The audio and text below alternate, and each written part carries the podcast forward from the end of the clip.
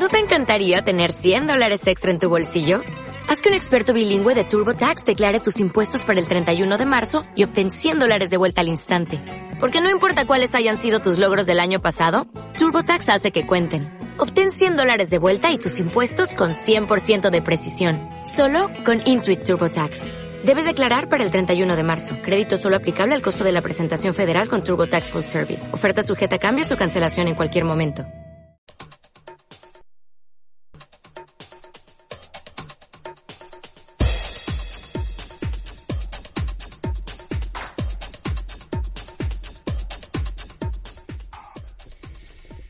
Fallecido Li Wenliang, el médico chino al que nadie hizo caso cuando dio la alarma en diciembre pasado sobre el coronavirus y que acabó contagiado. Era un oftalmólogo del Hospital Central de Wuhan eh, y esto demuestra la opacidad y la censura previa con que China trató el tema en un primer momento. La crisis generada por el brote de coronavirus ha provocado hasta, hasta ahora la muerte de cerca de 600 personas y ha dejado más de 28.000 afectados en todo el mundo. Fue el 12 de diciembre del 2019 perdón, cuando un joven ingresaba en uno de los hospitales de Wuhan con alta fiebre y graves problemas respiratorios. Pero que los síntomas correspondían a los de una neumonía vírica, aunque estaban desconcertados por el origen del caso. Eh, Lee estaba trabajando en el hospital cuando se detectaron siete casos de ese virus que en principio no sabían exactamente qué era ni de dónde provenía. Los infectados fueron puestos en cuarentena y el 30 de diciembre Lee envió un mensaje a sus compañeros en un chat en el que advertía del brote y les recomendaba que usaran ropa protectora para evitar contagios, ante la falta de información y el avance de esta nueva enfermedad.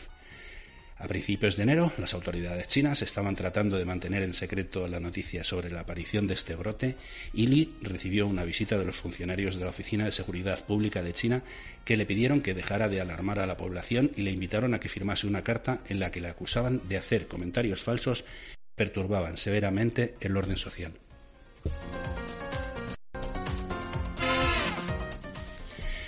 Coca-Cola es la marca que más contamina el planeta con sus plásticos y lo lleva haciendo mm, bastantes años ya. Sus botellas de plástico tienen la culpa. Alrededor de 300.000 botellas de plástico salen cada hora de su eh, fábrica de Austria. Muchas acabarán en el medio ambiente y en los océanos, poniendo en peligro a tortugas, ballenas y aves marinas en todo el mundo. Como protesta por esta invasión plástica, activistas de Greenpeace han instalado de escultura con miles de botellas de Coca-Cola en esa planta de embotellado. Exigen que reduzcan la producción de envases de un solo uso y se pasen a un nuevo modelo reutilizable. Cada botella de vidrio retornable podría reemplazar hasta 50 botellas de plástico de un solo uso. Pero Coca-Cola prefiere seguir echando la culpa al consumidor y aseguran que seguirá fabricando botellas de plástico de un solo uso porque sus eh, consumidores aún quieren usarlas. El cambio del plástico por vidrio no puede eh, venir solo. Necesitamos leyes más restrictivas por parte de, las administraciones y un sistema de gestión de residuos en España que realmente funcione. Actualmente apenas se recicla un 25% de los envases de plástico. El resto, el 75%, acaba contaminando el medio ambiente. Mientras las grandes compañías sigan contaminando y no, y no se hagan responsables del problema que han ayudado a crear, no se podrá acabar con la invasión plástica de residuos de un solo uso. Necesitamos soluciones sostenibles. Esto es lo que ha debido pensar la compañía de muebles sueca IKEA, que hoy mismo está presentando en Gijón su primera colección de muebles elaborados a partir de plástico reciclado. La colección se llama Broma y se ha elaborado a partir de plásticos recogidos en el mar Mediterráneo. Para Caroline Reed, directora de Desarrollo Sostenible de IKEA Suecia, con esta iniciativa estamos decididos a ejercer un impacto positivo, asumir responsabilidades y conseguir cambios para eliminar poco a poco los productos plásticos de un solo uso. Una forma de aprovechar los desechos de plástico. La colección ha sido diseñada por la española Inma Bermúdez y toda la cadena de suministros de los productos se localiza en España, concretamente en Alicante y en Valencia. Para la elaboración de estos productos se utiliza tejido de poliéster resultante del plástico reciclado. Con esta iniciativa, IKEA muestra su compromiso con el desarrollo sostenible y la lucha contra el cambio climático. La colección está compuesta inicialmente por una bolsa, fundas de cojín y un mantel.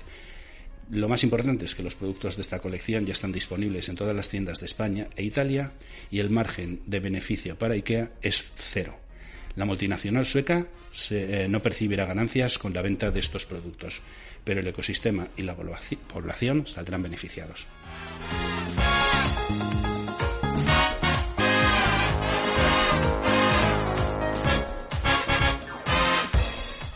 Una noticia más. Diablos y Brujas y Granujas es el nuevo montaje de la compañía teatral La Luciérnaga, compuesta por actores y actrices ciegos y con discapacidad visual grave en Madrid. El estreno será mañana sábado, 8 de febrero, a las 18 horas, en el Teatro Dulce Chacón de Parla, con una función benéfica a favor de la Asociación ADEPA, enfermos de espondilitis y artritis parleños asociados. La compañía de teatro La Luciérnaga presenta su nuevo montaje teatral Diablos, Brujas y Granujas bajo la dirección de Agustín Sebastián. Las entradas al precio de 5 euros como donativo pueden recogerse en la sede de la asociación en la calle Pinto 76, Colegio San Román, en el municipio madrileño de Parla. Existe también una fila cero, perdón, para que todos los que quieran puedan ingresar esos 5 euros.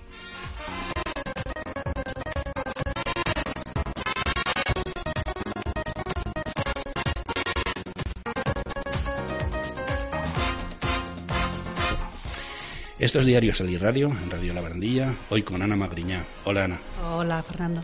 Empezamos.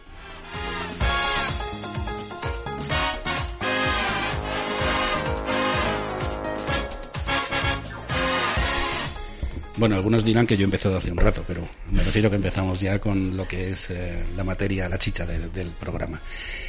Hola Ana, eh, hoy nos traes eh, en tu apartado de contrastes mm, algo muy interesante. Cuéntanos, no lo voy a decir yo.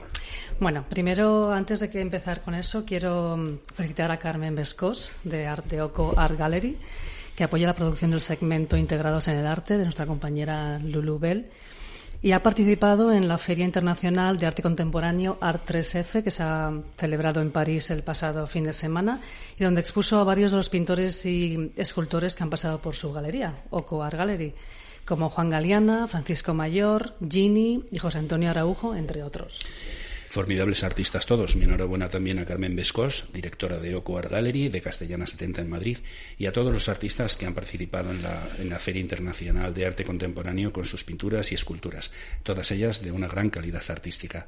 Ahora sí, ¿qué nos traes hoy a contrastes? Pues mira, hoy voy a contrastar Estados Unidos y España en cuanto a la calidad de sus sistemas sanitarios, la eficiencia y a la salud de la población, basado en dos artículos que ha publicado Bloomberg hace poco, bueno, en el último año o algo así.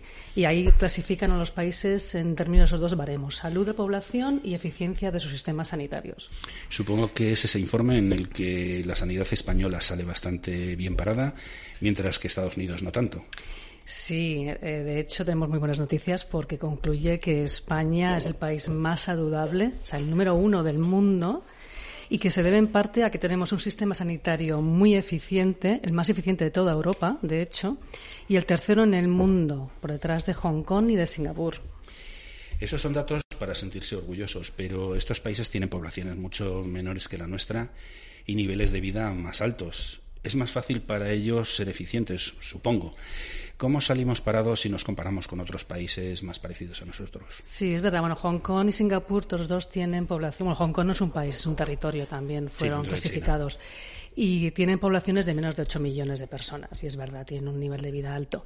Pero si nos comparamos con Italia, por ejemplo, que es el que nos sigue en las dos listas, tanto de salud como de servicios sanitarios, pues mm, a Italia le hemos robado el primer puesto de país más saludable y eh, luego también ahora es el cuarto mm, con el sistema sanitario más eficiente. O sea que estamos justo por encima de Italia, que es un país que podemos compararnos en cuanto a cultura, dieta y, tamaño, más o menos. Y eh, comentar que esos dos países, España e Italia, son los únicos que han logrado estar en los diez primeros puestos de estas listas.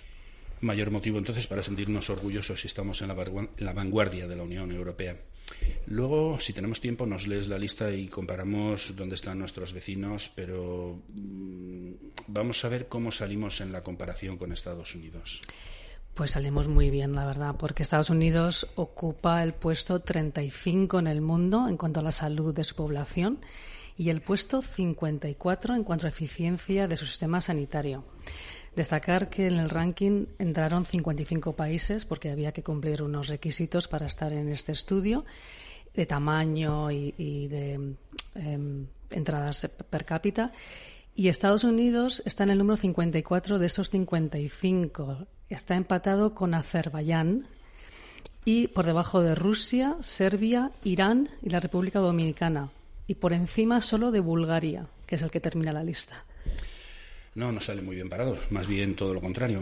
Sí, aparte del problema es la falta de un sistema sanitario universal financiado por impuestos, como tenemos nosotros, el alto coste de los tratamientos que tienen ellos y parte de este exceso es eh, de todo el coste, aparte de los tratamientos, es un gran beneficio que se llevan las aseguradoras, los altos salarios de todo el personal médico, desde el técnico de laboratorio pasando por em, enfermeras, mm, los que te hacen los rayos X y los cirujanos. Y eh, farmacéuticos también, son unos, tienen salarios eh, enormes. Dime una cosita, ¿a qué se debe que tengan estos salarios tan, tan, tan enormes? Bueno, ¿No hay una limitación? Bueno, limitación, bueno, en parte Llegar a ser médico es una, es una carrera muy costosa en Estados Unidos, son todo facultades privadas, muy caras, y los médicos salen con mucha deuda estudiantil. Y entonces, pues, em, mm, además, eh, ah, aparte de eso, de que eso tienen que necesitar un salario mayor para poder compensarlo, tienen que tener un seguro de mal, ¿cómo se dice? mala praxis. De mala praxis muy alto. Entonces, eso también sale de su bolsillo, con lo cual también hay que compensarlo con, su salario. Los seguros de mala praxis son muy, muy caros, porque la gente, ya sabes, es muy litigante en Estados Unidos y enseguida cualquier cosa, cualquier error del médico, te pueden llevar a juicio. Entonces, bueno, eh, para decirte, darte un ejemplo de salarios de los cirujanos, yo trabajaba con dos en Miami y vivían en la misma isla y en la misma urbanización que Julio Iglesias. Pobres cirujanos. ¿Tienen que recurrir entonces a seguros privados o a algún otro sistema que garantice su asistencia médica? Me refiero a los, a los ciudadanos. Sí, los ciudadanos pues eh, tienen seguros privados que suelen costar entre 10 y 20 veces más que los nuestros aquí en España. Y en gran parte, cuando trabajas en una empresa grande, el empleador te cubre el 50% de ese coste. Lo malo es que la mayoría de, bueno, mucha gente en Estados Unidos trabaja para compañías medianas y pequeñas, donde el empleador no tiene ninguna obligación de cubrirte. Entonces comprártelo tú. Y son carísimos. Y yo, yo sufrí eso en un cierto momento. Y mm, te tengo que decirte que hasta el 14% de la población no tiene ninguna cobertura médica. Y eh, luego hay, luego sí, claro, hay algunos programas de gubernamentales. El gobierno, de hecho, paga más o menos el 64% de todos los gastos eh, médicos y está dividido en varios programas. Uno para la gente retirada, que ha ido, ha ido cotizando toda su vida. Luego hay para mm, gente muy pobre, que, que, es, que tiene, puede optar a esta opción, pero hay que ser bastante pobre. Y luego hay un programa para cubrir a niños cuyos padres no tengan seguro. Y luego para los veteranos. Aunque también son unos, mm, excepto por el de los retirados, los demás sistemas tienen bastantes fallos y muchas inequidades. Has hablado de un 14% sin cobertura médica. ¿Qué hace esta gente cuando cae enferma? Van a emergencias. Y es, carísimo para el Estado en sí. Van a urgencias y em, se les trata para estabilizarlos, pero si luego hay una enfermedad crónica, por ejemplo, como un cáncer se detecta, se les intenta meter en el programa para pobres, que se llama Medicaid. Y mm, es un proceso largo y, bueno, no todo el mundo puede meterse en este programa. Lo que acaba pasando en muchos casos es que la gente acaba en bancarrota. De hecho, eh, enfermedades crónicas graves son la razón número uno de bancarrota de Estados Unidos. La gente tiene que devolver, por ejemplo, su casa al banco y, hacer un segundo préstamo sobre la, una segunda hipoteca sobre la casa, lo que sea. O sea, esa la razón número uno de bancarrotas en Estados Unidos son enfermedades graves. O sea, que caer enfermo en Estados Unidos es un gran problema. Es enorme. Y mm, te quería mencionar un estudio que ha salido de una, de una facultad muy prestigiosa de Harvard, que dice que la diferencia en mortalidad entre la gente, los trabajadores que no tienen seguro y los que tienen seguro privado es un 40%. O sea, la gente que no tiene seguro tiene una mortalidad más alta de 40% que los que tienen seguro privado. Privado. Con lo que cuentas, ¿sabes si la mortalidad por cáncer o por enfermedades de larga duración es muy alta? Es más alta que la nuestra. No tengo los números, lo podría hacer en otro programa. Sí, bueno, es una curiosidad. Sí, es más, es más alta que la nuestra. Y, pero hay mucha inequidad o eh, desigualdad socioeconómica. O sea, la gente que tiene muy buen seguro y tiene mucho dinero tiene tasas bajas y luego a la gente que socioeconómicamente más baja, mm, como muchos les falta seguro o muchos están infrasegurados, que tienen unos seguros que no les cubren o que paran después de, digamos, les cubrimos primero 500.000 euros de gasto pero eso en Estados Unidos para un cáncer no es nada, con lo cual ahí paran de pagarte y el resto, el resto estás tú para cubrirlo y por eso pierdes tu casa. Entonces, pues es las, las tasas, sobre todo de cánceres y enfermedades que se podrían prevenir. Se nota mucho la falta de acceso a una sanidad. Entonces, eh, el tema este de hacerse las revisiones médicas anuales, la gente pasa absolutamente de ellas, claro. Sí, pasa. Pues, si no tienes, aunque tengas un seguro, yo me acuerdo, yo siempre he tenido seguro porque trabajaba para empresas grandes, mm, tú de tu, bolsillo a lo mejor tienes que pagar 20, 30, 50 dólares. Y eso, claro, si alguien es un trabajador eh, que un salario mínimo, aunque tenga un seguro mínimo, va a pagar eso o más por una visita al médico. Imagínate por un un escáner o una revisión seria. La gente no, no va, a no sé que le duele algo. Te voy a hacer una pregunta capciosa. ¿Crees que nos podemos quejar los españoles de la sanidad que tenemos entonces? Para nada. Eh, cuando, cuando oigo a la gente quejarse, lo único que, quiero es que vayan a Estados Unidos y estén ahí un rato y, vean cómo se vive. si hay tiempo para una pequeña anécdota. Sí, sí, claro. Tienes, pues tiempo el que quieras.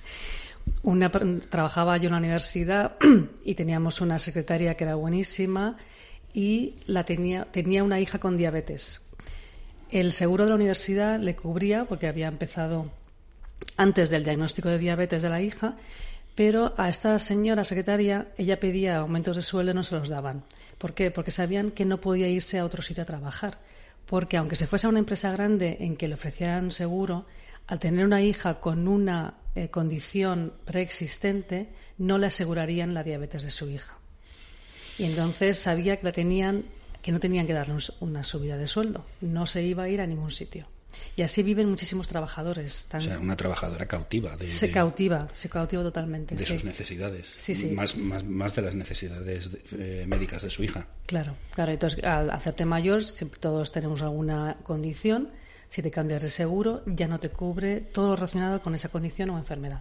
Mm, se me ocurre el hilo de todo esto. Aquí en España te cubren todo, incluso la maternidad, vas al hospital, te atienden. Supongo que también ser madre en Estados Unidos tiene que ser algo carísimo. Sí, por eso si no tienes seguro la gente no hace ningún cuidado prenatal o mínimo y por eso también hay una mortalidad infantil más alta que en países europeos. Más alta que la nuestra. Sí, sí. La, mortalidad infantil de Estados Unidos es bastante más alta que la nuestra. La mortalidad maternal, se dice así, de la madre, también es más alta que la nuestra.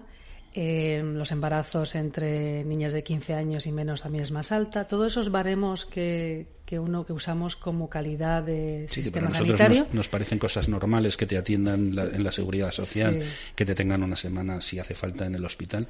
Allí es impensable. Aquí más o menos es un drive-thru, o sea, das a luz y al día siguiente o ese mismo día te, te tiran. Y depende del seguro que tengas, por supuesto, pero si vas por un programa de gubernamental de, de de los pobres, es, un, es unos servicios muy mínimos. Pero lo que pasa es eso, que dar a luz es muy caro. Es muy caro. Y si em, los seguros van, por, supuesto, acorde a tu familia, a tu edad, y si eres madre, pues, pues pagas bastante más. Y eso, pues hay, hay un cuidado prenatal pobre entre la gente que no tiene seguro, desde luego, desde luego. Y eso afecta muchísimo a los resultados. Otra curiosidad, no sé si te pongan un compromiso. Aquí en España los dentistas no los cubre la seguridad social, salvo algunos servicios. Eh, pero bueno, más o menos aquí en España te puedes permitir el lujo de hacerte una limpieza de boca, hacerte una endodoncia, una ortodoncia. Bueno, no siempre, pero más o menos lo puedes intentar, ¿no? O aplazarlo. Allí es impensable también. Allí es muy caro, muy caro. no te puedo hablar porque yo sí que tenía, mi seguro cubría parte del seguro dental y nunca me tuve que hacer algo, pero es bastante más caro. Todo lo que sea médico allí eh, multiplicaremos por 10 y a lo mejor nos quedamos cortos. ¿Eso se refleja en la salud bucodental de la gente? ¿Y en su pues aspecto físico? Sí, yo creo que sí, sí, yo creo que sí, desde luego, y sobre todo entre la gente pues de mm, trabajadora que no tiene un seguro y que no puede permitirse. Ves la gente sin dientes, mm, ves la gente con. Hay un, hay un impacto importante, por supuesto. No nos podemos quejar. No nos podemos quejar para nada, para nada. Y quien quiera quejarse, que venga aquí y me, y me, pregunte a mí. A ver, te voy a poner en un compromiso. ¿Tienes datos de ese ranking que hablábamos de, de sanidad, de esperanza de vida? Sí, mira, te puedo dar, a ver, que coja mi chuleta. En cuanto para cotillear sobre los vecinos, quiero decir. estoy curioso y cotilleante. En, cuanto al índice de los países más saludables, eh, el primero es España, el segundo es Italia, luego es Islandia y el ejemplo luego es Japón, Suiza, Suecia, Australia, por ejemplo Francia está en el número 12, Reino Unido está en el número 19 eh, bueno, y Portugal 22. Tremendo. Yo viví un tiempo en, Inglaterra mm. y allí la sanidad no es mala, pero pasa un poco lo mismo, que tienes que pagar una parte de la sanidad, incluso las medicinas, y cuando te dan una medicina para algo, no te dan una receta y vas al médico, a ti te dan un papelito, te bajas a a la farmacia del hotel, del, hotel, del, hospital. y si te han dicho nueve pastillas, te dan nueve pastillas. Eso pasa también en Estados Unidos. Las recetas vas a la farmacia, pero pone cuántas pastillas hay y te dan un botecito que en ese momento es un botecito genérico, le ponen su etiquetita pegada con tu nombre, tu dirección y cuántas pastillas son y te dan exactamente lo que ha dicho el médico. Que a mí eso sí que me parece muy bien porque te ahorras el, un gasto y, un, y un desperdicio de medicinas y que luego se tiren al al suministro de agua y contamine el agua. En eso estoy contigo. Mm, el control de las, eh, de las medicinas debería ser más exhaustivo. Mm. Precisamente por eso, porque a la gente le dan un tratamiento, son 12 pastillas porque son 6 días, tómate dos diarias, 6 días, y lleva 20. Y entonces esas pastillas al final, incluso algunas más que no se toman, porque bueno, como ya he mejorado, al final o van a la basura, lo que dices tú, de la basura van a, mm. a algún sitio donde pueden pasar a los acuíferos y bueno, está demostrado que muchas veces se encuentran antibióticos en los ríos. Sí, sí, sí, sí, desde luego.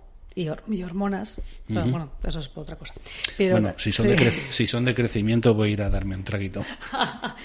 no, pero también, eh, hablando de eso también, que los farmacéuticos tienen una responsabilidad muy grande en dispensarte la medicación apropiada y en el número apropiado, con lo cual también una de las razones por que los farmacéuticos ganan más de 100.000 euros al año fijo. Un farmacéutico. Farmacéutico, farmacéutico, sí, sí. Pero entonces el farmacéutico no es como aquí, que es un, para entendernos, es un tendero que tiene su, su, tienda, vende el producto y gana una comisión. Aquí es diferente. aquí hace más. Aquí tienen, aquí tienen las pastillas en, en botes grandes y son, y son los que van contando y las ponen en ellos, y las van contando, las van poniendo en botecitos y también se supone que tienen que mirar qué otros medicamentos has comprado de esa farmacia, o sea, ya, hay una base de datos general en que sale qué otras cosas estás tomando y se supone que ellos tienen que mirar que no haya ninguna contraindicación de esta nueva pastilla que te está dando con lo, con lo otro. Por eso también hay una responsabilidad médica y si te dan algo equivocado o que te causa un efecto terrible, tú también puedes llevarles a juicio.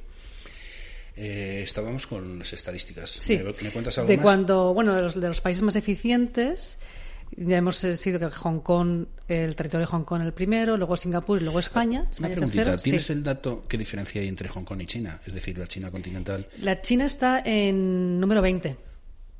Sí, sí, o sea, de Hong Kong número 1 a China número 20.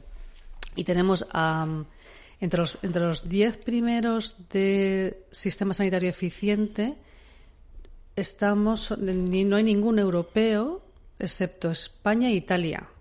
Primero España y luego Italia el cuarto. Luego ya el más cercano es Noruega en el número 11 y Suiza en el número 12.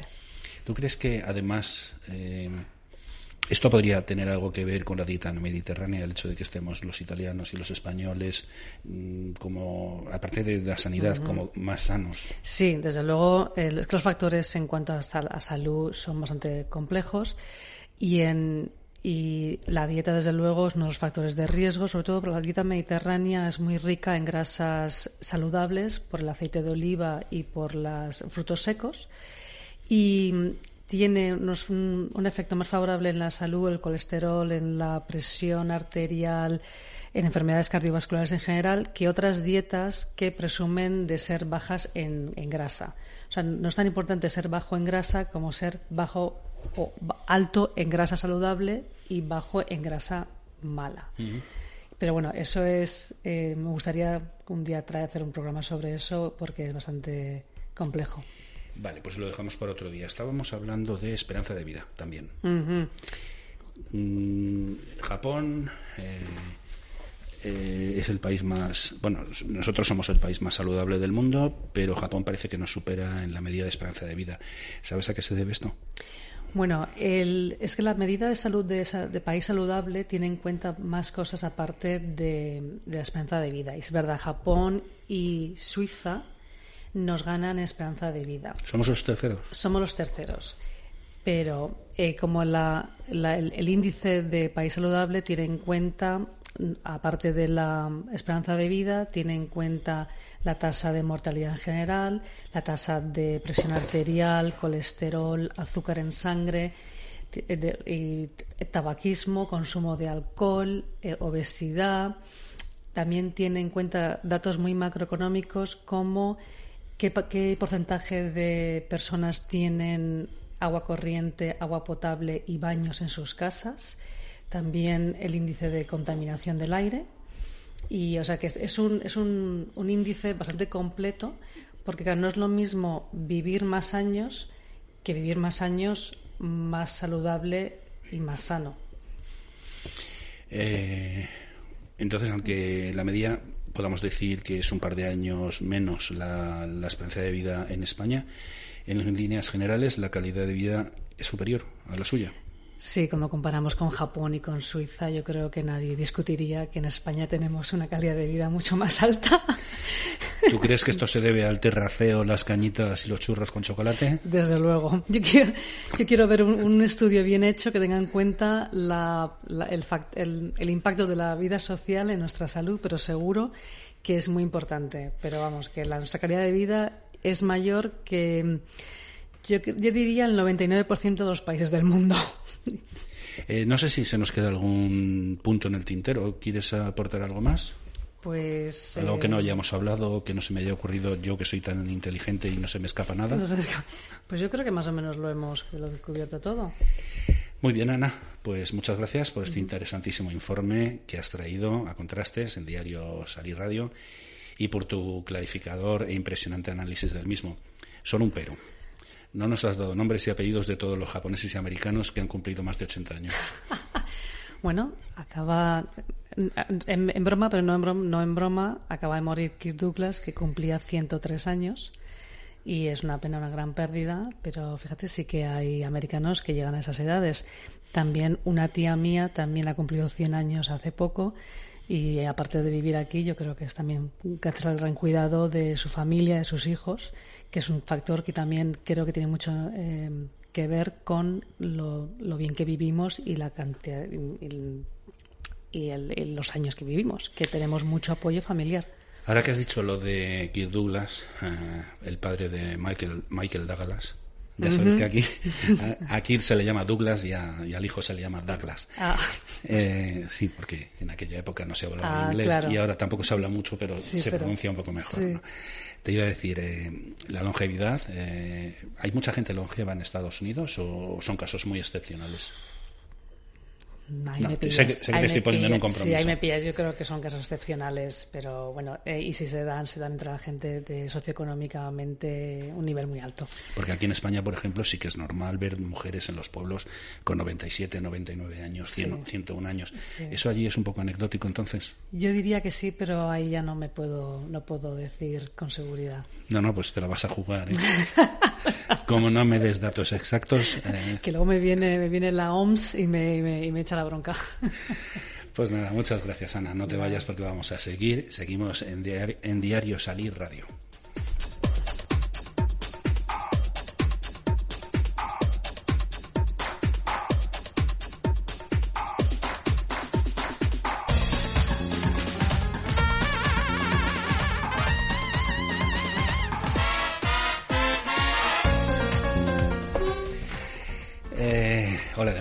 Recibimos ahora a Edurne Francisco. Hola Edurne, gracias por estar aquí con nosotros en Diario Salir Radio. Hola, buenas tardes. Gracias a vosotros por invitarme. Edurne Francisco es licenciada en turismo y es la responsable de formación de nuevas tecnologías del área de turismo accesible de Predif, la plataforma representativa española para personas con discapacidades físicas. Es también la responsable de coordinar y desarrollar proyectos vinculados a la accesibilidad y sobre todo del denominado proyecto POEG es un proyecto de formación para jóvenes con discapacidad, como auditores de accesibilidad. Algo muy interesante y de lo que hablaremos luego. Eh, bienvenida, Durne. Eh, para empezar, y para que nuestros oyentes sepan de qué estamos hablando, ¿qué es PREDIF? Vale, PREDIF es una plataforma representativa estatal de personas con discapacidad física. Eh, es una entidad sin ánimo de lucro de ámbito estatal, declarada de utilidad pública en el año 2003 y representa y promueve acciones a favor de casi 100.000 personas con discapacidad. Perdona, ¿los 100.000 te refieres a los asociados que tenéis? O? Sí, eh, Predif es una confederación. Entonces, a través de sus entidades asociadas, que son 259, eh, contamos con 56.000 socios y más de 5.000 profesionales. Eh, lo que pasa que usuarios, pues, eh, también acoge a las familias, acompañantes, etcétera. Eh, trabajáis por la integración, la accesibilidad y la discapacidad. Sí, nosotros todas las acciones que llevamos eh, se realizan con el fin de promover eh, la igualdad de oportunidades, la mejora de calidad de vida de las personas con discapacidad y conseguir una autonomía personal de esa persona con discapacidad que pueda desarrollar su proyecto de vida independiente. A lo largo de todos estos años eh, hemos trabajado mucho en el área del turismo, del turismo accesible, aunque también eh, estamos desarrollando eh, un área de asistencia personal donde pretendemos que esa figura que, consideramos y que, la demanda de nuestros usuarios es muy importante para llevar su, su proyecto de vida, que se regularice, que se forme y que se reconozca a la asistencia personal que mm, hasta ahora eh, pues ha sido siempre desempeñada por familiares, amigos y gente cercana. Mm, luego hablaremos eh, de, esa asistencia personal. Vamos a hablar primero de eh, turismo accesible. Nosotros somos un programa comprometido. esto es Radio La Barandilla, donde también se gestiona el teléfono contra el suicidio. Eh, nosotros nos dedicamos a viajes, turismo, gastronomía, ocio, tiempo libre, arte, cultura, un poquito todo, todo lo que sea salir, pero siempre desde ese punto de, la sostenibilidad, la protección del medio ambiente y la accesibilidad. Entonces vamos a hablar un poquito de turismo accesible. Tenéis un programa, si no me equivoco, que se llama Tour for All. Bueno, Tour for All es una plataforma colaborativa eh, bajo la que se han marcado todo lo relacionado con el turismo accesible de Predif nació por la necesidad que nosotros vimos de acercar al usuario final, entidades públicas, entidades privadas también, eh, esa información que nosotros habíamos acumulado en todos los años de trabajo sobre la accesibilidad a los recursos turísticos y sobre toda la cadena de accesibilidad que representa eh, vivir cualquier experiencia gastronómica, de viajes, cultural, eh, etcétera.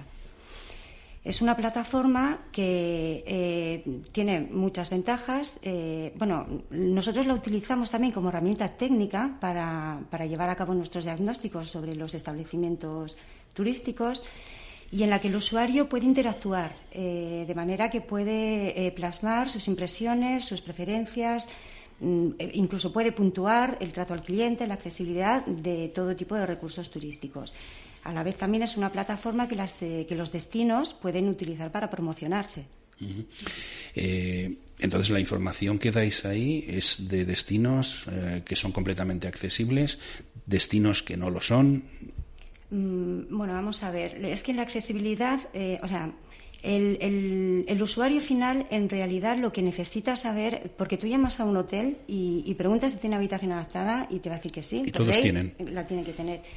Pero mm, la necesidad de, accesibilidad del usuario va más allá. Necesita conocer exactamente cómo son eh, las características de esa habitación o de ese apartamento, porque dependiendo de cómo esté adaptado, y, dependiendo de las necesidades de accesibilidad del propio usuario, él valora si lo puede utilizar o si no, porque hay, mm, o sea, un baño accesible eh, puede estar adaptado muy bien para una persona, pero otra persona que tiene otro tipo de discapacidad no lo puede utilizar sin una barra fija, por ejemplo, en uno de los lados. Eh, ¿Qué características básicas deben tener las habitaciones, los pasillos, los baños para que se pueda considerar que es, una, es un centro accesible? Pues, eh, a ver, hay un código técnico de la, de la edificación donde viene toda la normativa, donde se regula a nivel estatal. Las competencias luego sobre la accesibilidad recaen en, la, en cada comunidad autónoma, pero sobre todo hay que tener en cuenta eh, varios aspectos, desde la información que se ofrece, eh, la señalización del establecimiento, los espacios, los accesos, los espacios de maniobra, los itinerarios, si vas con una silla de ruedas, pues que tengas el suficiente espacio para poder realizar un giro, mm, que el baño esté acondicionado para que las barras te, puedan, te permitan hacer esa transferencia, que puedas utilizar todo de una manera autónoma, eh, que el espejo esté eh, a una altura adecuada o un poquito inclinado si es necesario, etcétera. Eh, la accesibilidad es un derecho.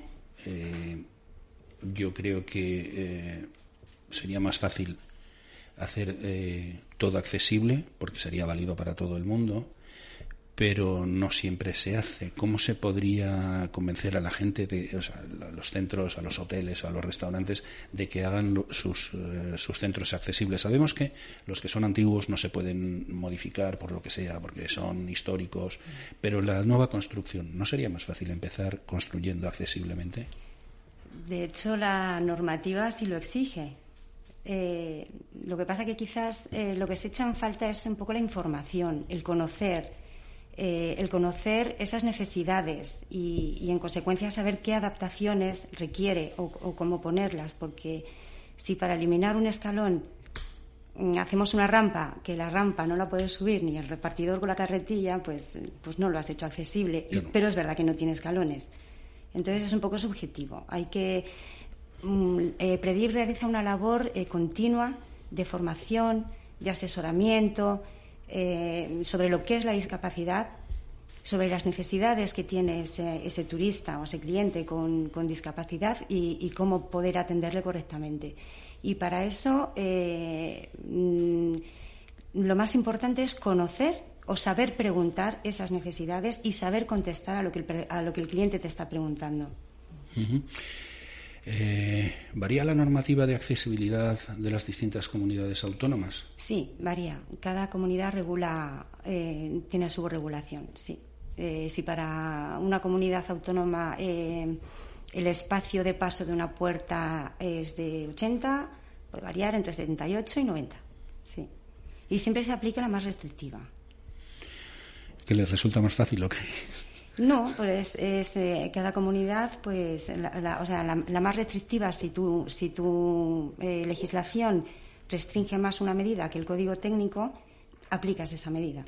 bien. Eh, quería hacerte una pregunta mm, que se me ha ido santo al cielo. Eh, ayúdame.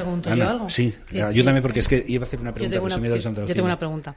Aparte del turismo accesible, ¿qué, necesidad, qué otras necesidades cubrís en, el programa de, de Pues lo he comentado así de pasada, eh, estamos muy volcados en la figura del asistente personal.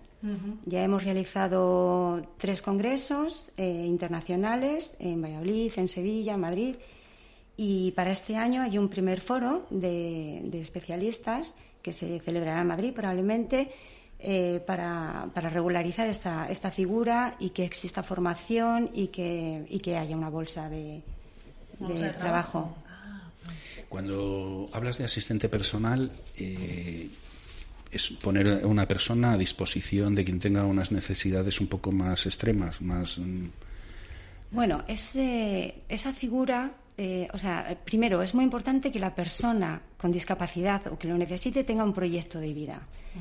Ese proyecto de vida puede ser, eh, puede mm, tener una vida laboral o no, o, vivir independiente o no, o hacer un, pues cualquier actividad que cualquier persona elige, elige cómo vivir su vida. Entonces lo que necesita es una figura que le ayude a desempeñar esas, esas labores. No es que venga alguien a casa a ayudarte a limpiar o es que venga alguien a casa a ayudarte a duchar. No, yo pensaba en un asistente, un, un, ayudante que te ayude en, todo aquello a lo que tú no puedes llegar. Efectivamente, efectivamente. Eh, de hecho, eh, básico es que el propio usuario tenga claro eh, sus necesidades las transmita y le enseñe cómo hacerlas. Porque es, fundamental a la hora de ayudar a una persona con discapacidad mm, preguntar en qué le puedes ayudar, no actuar por, por tu cuenta y riesgo. Esto del asistente es un trabajo, entonces, eh, ¿quién cubre esos gastos? Efectivamente, es un trabajo. Lo que pasa es que hoy por hoy esa figura no está regulada. Hoy por hoy esa figura la llevan a cabo mm, allegados a, la persona. Entonces nosotros lo que, lo que, lo que queremos conseguir es que haya eh, una legitimación de esa figura, una formación y, que haya una bolsa eh, y la posibilidad de contratación. ¿Quién cubriría esos gastos? Porque, claro, no todo el mundo se puede permitir tener un asistente personal. Claro, pues eh, lo que estamos es buscando, buscando la alternativa y buscando la manera de que haya pues una cofinanciación o, o que se regule de alguna manera que por lo menos tengan esa posibilidad yo creo que sería una obligación del gobierno eh, pagar esos gastos, ¿no? Es un trabajador que, igual que pagan otras cosas, pues con mayor motivo, ¿no? Pero está todavía muy... Eh, hay que profundizar muchísimo, hay que trabajar muchísimo y, de hecho, ahí estamos completamente volcados para, para conseguirlo. Seguimos entonces con Turismo Tour for All, que es, ya sé lo que te iba a comentar. Eh, cruceros. Sí, bueno, cruceros eh, eh, es, eh, este año ha sido el primer un primer congreso Tour for All que se celebró en Valencia el 2 y el 3 de diciembre del año pasado. perdón, el 3 y el 4. El 3, además, es el Día Internacional de las Personas con Discapacidad. El tema del, del congreso era los destinos turísticos accesibles de cruceros. Mm, puede quedar un poco así raro, pero es que eh, hemos, eh, vamos, nos dimos cuenta de que las navieras, eh, pues sí que tienen barcos adaptados, y, como los hoteles, como los restaurantes, mejor o peor, pero, pero pueden viajar. Pero claro, una vez que llegan a puerto, mm, el barco se desentiende.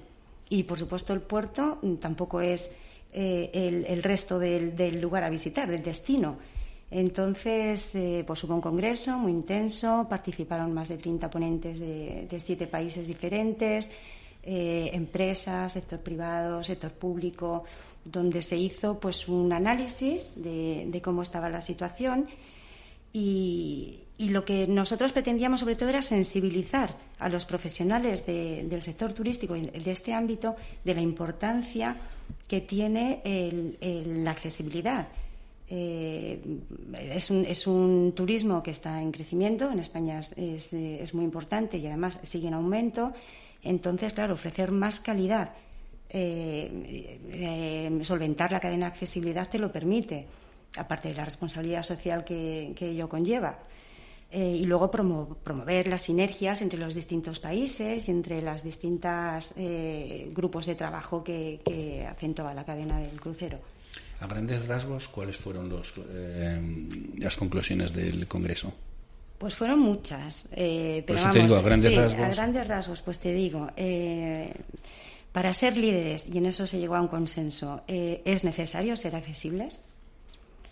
las necesidades de establecer alianzas estratégicas entre los destinos, las navieras, los turoperadores en materia de, accesibilidad, no solo que el, barco está adaptado, que el puerto está adaptado, sino que todos esos productos turísticos que se ofrecen cumplan con esos requisitos de accesibilidad y los pueda hacer cualquier viajero. Eh, conclusión, se llegó, si somos accesibles, eh, somos más competitivos y es necesario el desarrollo de políticas coherentes de accesibilidad universal en todos los destinos, lo que implica a todos los, integrantes. Y luego la necesidad de formación profesional, sobre todo del personal de atención al, público. Hay mucha carencia ¿no? de conocimiento de cómo atender a las personas con discapacidad o no. Hay carencia y nosotros eh, la formación que damos y los cursos de sensibilización eh, es súper satisfactoria además ver cómo las personas reaccionan, porque muchas veces dicen, es que tengo que hacer esto accesible, me va a costar un dineral, tal. Cuando vemos eh, detalles que en realidad solo es conocerlos, si tú conoces para qué sirve, lo puedes hacer bien desde el principio y no, es, y no es tan caro. O sea, es mucho más caro acondicionar algo que, lo has hecho accesible mal que no hacerlo desde el principio con cabeza. Eso era lo que decía yo, que mejor hacerlo desde el principio que luego estar haciendo modificaciones cada cierto tiempo. Pero sí que es verdad que hemos echado en falta ese conocimiento, esa falta de conocimiento de los profesionales, tanto de la construcción como de atención al público, eh, sobre, las sobre lo que es la discapacidad, los distintos tipos de discapacidad que hay y las necesidades de accesibilidad que requieren. Antes hacíamos comparaciones con Ana en cuanto a Estados Unidos, España, Japón, etcétera, etcétera. Eh, ¿Tienes datos así genéricos, me refiero, de si eh, la accesibilidad en España está mejor o, peor que los países de nuestro entorno? Mm, datos no te puedo ofrecer. No, me, refiero genéricamente. ¿Sabes si estamos a la cabeza, a la mm, cola? Estamos avanzando mucho. Eh, pero es verdad que todavía nos queda mucho por hacer. Hay países, hay países que están, que, contemplan la accesibilidad desde el inicio de los proyectos y se nota. Por ejemplo, podrías decirme alguno. No te quiero poner en un compromiso, pero pues, eh, los eh, nórdicos. sí, y bueno, Alemania, por ejemplo, sí está, está muy concienciado. Mm, hay países que están muy, más avanzados. Nosotros, de todas formas, este en, estos últimos años se ha notado mucho el avance. Eso te iba a decir que nosotros partimos de un, eh, de un punto en el que la persona que tenía discapacidad se la arrinconaba. Eh, si tenía discapacidad intelectual, lo metían en casa y no lo enseñaban, ¿no? Digo lo de enseñar un poco eh, con, con mala idea. Y ahora eh, es al contrario, se está intentando que toda esa gente se integre, que luego nos vas a hablar del POEG, que es muy interesante, ahora a continuación, dentro de un ratito. Claro, hay que darse cuenta que, sobre todo en el sector de turismo, eh, ya no es solo la persona con discapacidad. La persona con discapacidad casi nunca viaja sola. Siempre viaja pues con familiares, con amigos, con personal de apoyo, que suma. Y y como tiene tantas limitaciones a la hora de conocer los recursos turísticos accesibles, pues suele ser un cliente fiel que también es otro, otro campo a tener en cuenta mm, desde el punto de vista del sector privado, me refiero. Has, dicho una cosa que te has adelantado porque te iba a hablar de eso ah. precisamente. No, no, me parece muy bien, pero te iba a decir que aunque solo fuera apelando al bolsillo de, toda esta gente que tiene hoteles y restaurantes, lo has dicho, o sea, no viajan solos, viajan en grupo, con amigos, o los amigos se buscan un espacio donde puedan estar todos. Eh, hay gente que se rompe una rodilla, está tres meses con muletas y también tiene, necesita, tiene necesidades de accesibilidad, o la gente mayor. Claro, viajan fuera de temporada por lo general. Eh, mm, muchas personas con, discapacidad no están en el mercado laboral, pueden viajar en cualquier momento del año. Eh, ¿Tienes cifras, ¿Tienes cifras sobre los diferentes tipos de necesidad, tanto permanente como temporal? No, no sabría deciros. Eh, bueno, a, nivel europeo eh, sí que os puedo decir que, que hay eh, unos 138 millones de personas que tienen necesidades de accesibilidad, porque no incluimos solo a las personas con discapacidad permanente, también temporal, como bien has anunciado, también personas mayores, también familias que viajan con niños, que viajan con carritos. Eh, en fin, engloba, o sea, las necesidades de accesibilidad no solo cubren necesidades de una persona con discapacidad. Y estás hablando de 139 millones de personas en Europa, es decir, que es un, es un, mercado eh, brutal, porque es que además toda esa gente también viaja acompañada. Efectivamente, y en alza, porque cada vez tenemos la esperanza de vida más alta, cada vez mm, pues nos podemos jubilar y podemos seguir viajando. Mm, sí, está en alza. No, digo que las, las, sociedades se van envejeciendo, sobre todo las europeas, y entonces tenemos más gente retirada, mayor, con una, una limitación X, pero que todavía sigue viajando y tiene, y tiene recursos para viajar. Y eso va a ir creciendo. Y se da otro, otro fenómeno, y es que la gente, como envejece mucho más tarde, los que se jubilan ahora, antiguamente te jubilabas, y como decía eh, en la familia y uno más, o la familia bien gracias, decía jubilado, jorobado. Ahora, un jubilado es un tipo que tiene un poder adquisitivo, que, como decías exacto, activo, con ganas de hacer cosas, que viaja fuera de temporada y que se puede gastar el dinero, ¿no? entonces, bueno, pues eh, son dos, dos segmentos a, tener muy en cuenta, tanto los jubilados de nuevas generaciones, para entendernos, que son gente que todavía están con muchas ganas de vivir y todo y luego la gente con problemas de discapacidad que además también están locos por vivir una vida eh, plena placentera y accesible. Efectivamente. Me gustaría hablarte también del programa de vacaciones que gestionamos desde Prediv. Sí, por favor. Mira, eh, eh, históricamente llevamos trabajando en un programa de vacaciones para personas con discapacidad que está cofinanciado por el IMSERSO, llevamos unos 20 años, donde se vienen haciendo unos 30 eh, turnos anuales eh, en España, ¿vale? Eh, dentro de España y, las islas.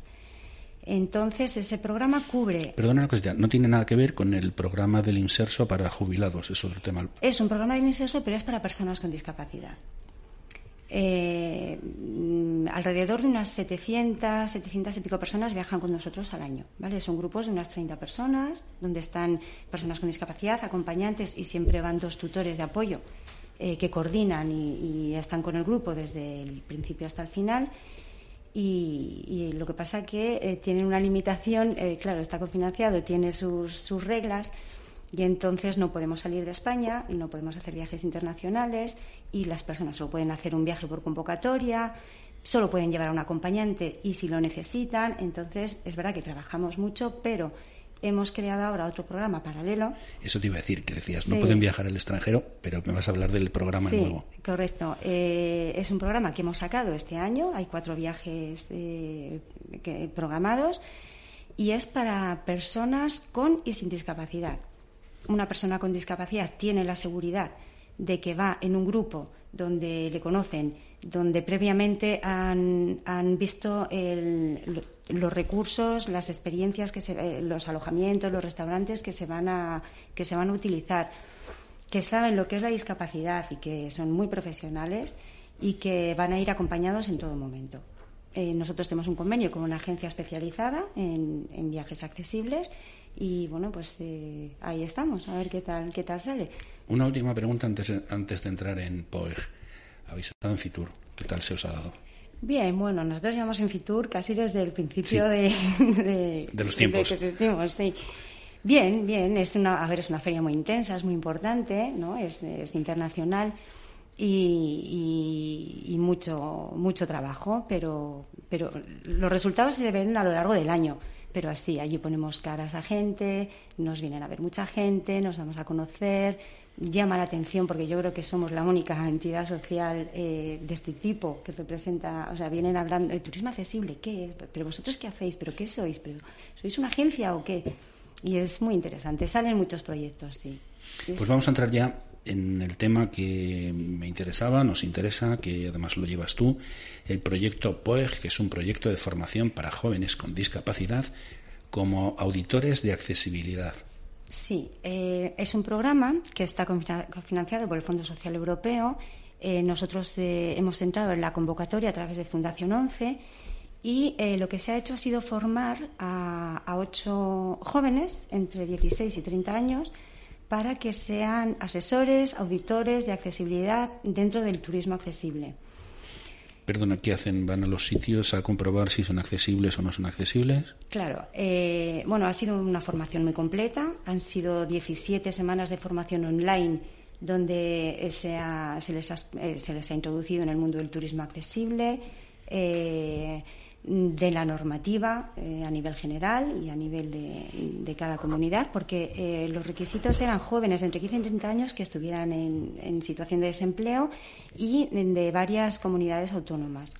Entonces, las 17 primeras semanas online se les ha dado formación sobre el turismo accesible, sobre la normativa, sobre la discapacidad, eh, las distintas eh, discapacidades que hay y cómo cubrir esas necesidades o cómo tratarles, eh, sobre los diseños de productos turísticos, donde se han visto buenas prácticas de todo tipo de recursos turísticos y eh, luego tuvieron una semana en Madrid eh, de formación presencial, donde ahí se, se, les preparó, se les enseñó nuestra herramienta, nuestra metodología de trabajo, que es a través de la aplicación de Tour for All. Se les enseñó a manejarla, cómo funciona, cómo se cumplimenta, qué información aparece, qué es necesario rellenar. Y luego, eh, como, resultado final, eh, se diseñó este, este, producto tangible que lo han hecho ellos. Os he traído una, muestra para que lo veáis, donde cada uno ha diseñado en su localidad de origen una experiencia turística con establecimientos asociados de dónde dormir, dónde comer, qué ver, eh, y donde, donde el usuario puede entrar, ver la experiencia, hacerla y, conocer las necesidades de las, condiciones de accesibilidad de todos esos recursos que aparecen. La guía está en un formato PDF accesible para personas con discapacidad visual. Tiene al final impreso un código QR que enlaza a ese documento web para que los lectores de pantalla lo puedan, lo puedan descargar y, muy contentos. Los chicos muy contentos. Les ha gustado mucho el curso, todos han manifestado que les gustaría trabajar en ello, dedicarse a ello y bueno.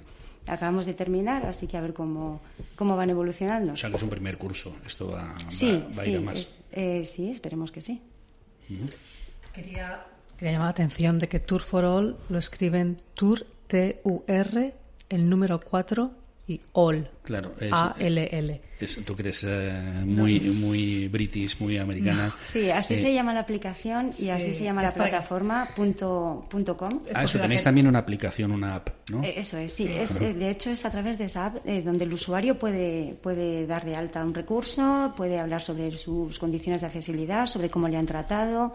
Sí. Sí, es posible, la gente lo quería buscar online que, que se dieran cuenta de que, era, hay enlace que también, creado de esa forma. Hay enlace también desde la web de prediv.org. Ah. ¿Esto lo presentasteis en Fitur? El proyecto Poder, sí, el resultado se presentó en, en Fitur. Eh, el resultado. Mm, te iba a preguntar, ¿estos jóvenes con discapacidad es física, intelectual? ¿Hay de los dos tipos? Pues hay física, hay orgánica y hay cognitiva, sí.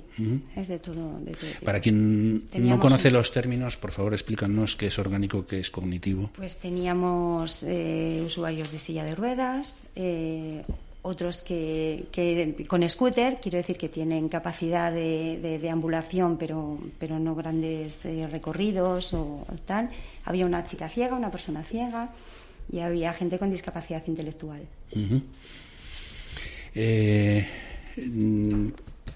¿Esta es la guía que habéis presentado en Fitur con los resultados o esto es la guía de eh, en qué consiste el programa? Claro, eh, sobre todo en qué ha consistido el programa y lo que se ha llevado a cabo. Todo va enlazado con Tour que es nuestra herramienta de, trabajo y también es la plataforma mm, de promoción. Date cuenta que casi todos los proyectos que nosotros llevamos a cabo conllevan un análisis, un estudio de, sobre todo en proyectos de turismo trabajamos mucho con las administraciones públicas, pues eh, conlleva un estudio de la oferta y la demanda, conlleva una formación del personal de atención al cliente o del personal mm, que trabaja en el ayuntamiento, pues como aparejadores, arquitectos, un poco dependiendo, se, se, centra más la formación y luego una promoción, una promoción de esos recursos turísticos, un análisis del mercado y una promoción de los que se han, de los que se han analizado a través de Tour for All nos permite no solo incluir esos recursos, hoteles, restaurantes, museos, sino elaborar experiencias o promocionar un destino donde se van agrupando todos. Comentabas que esto ha sido financiado con fondos europeos. Esto da relevancia, o sea, eh, muestra la importancia de este, de este proyecto, ¿no? ¿Se está haciendo solo en España o en otros países? ¿Tienes se está, se está haciendo en otros países, sí. Lo que pasa que, bueno, es un, es un proyecto pionero. Nosotros presentamos este plan de formación y, nos ha salido bien. De todas formas, Prediv ya da formación. Lo que pasa que al público en general. Edurne, el tiempo es el tiempo. Nos, hemos, nos lo hemos comido con mucho gusto. Ha sido un placer escucharte. Edurne Francisco es responsable de formación de nuevas tecnologías del área de turismo accesible de Predif y del proyecto POEG de formación para jóvenes con discapacidad como auditores de accesibilidad. Muchísimas gracias, Edurne Francisco, por estar con nosotros en Diario Salir Radio, en Radio La Barandilla. Gracias a ti, Fernando. Nada, el placer ha sido nuestro. Estás escuchando Diario Salir Radio, en Radio La Barandilla. La Asociación La Barandilla es la Casa de la Discapacidad, la voz de la diversidad.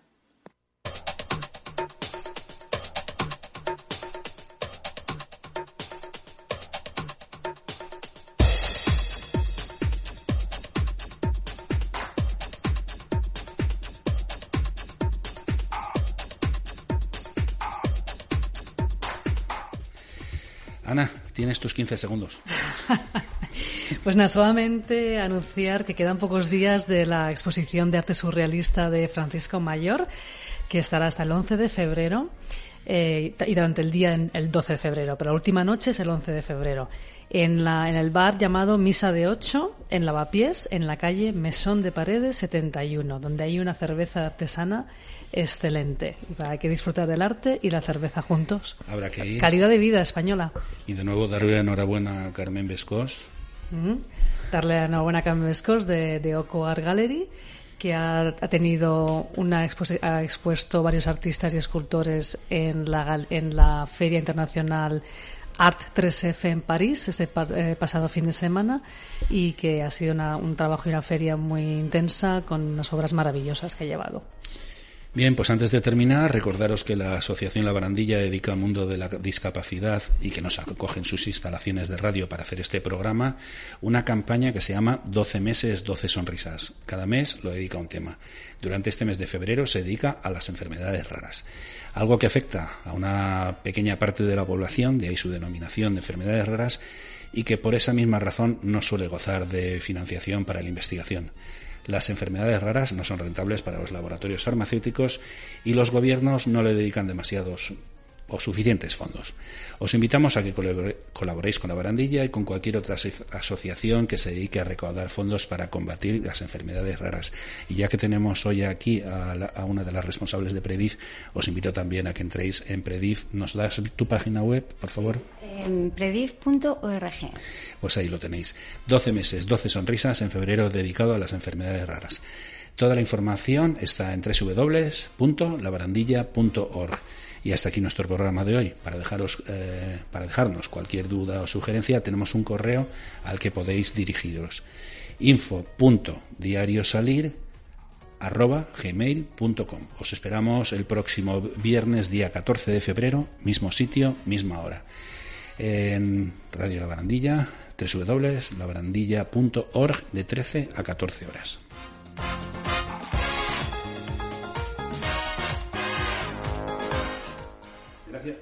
Gracias. Gracias por haber compartido esta hora de radio con nosotros y nos vemos el próximo viernes. Saludos cordiales y buen fin de semana a todos.